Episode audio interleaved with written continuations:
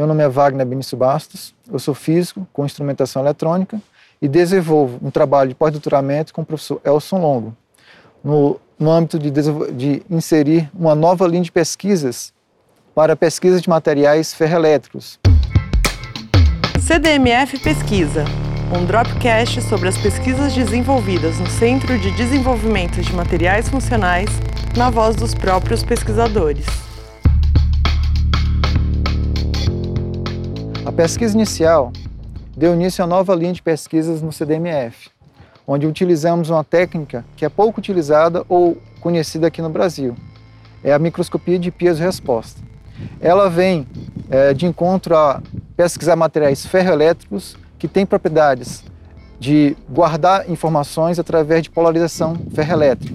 Esses materiais também têm a característica de serem piezoelétricos, o que dá mais aplicações para esses materiais.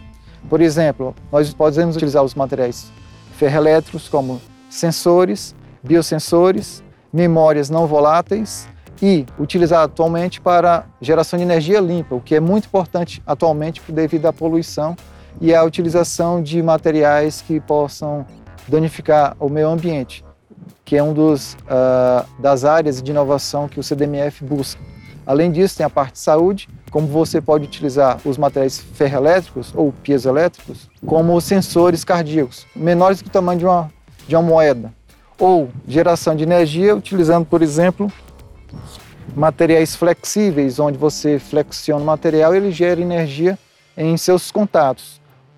Você pode colocar na roupa, no seu sapato e daí você tem energia limpa, livre de outras, eh, de combustíveis fósseis, por exemplo.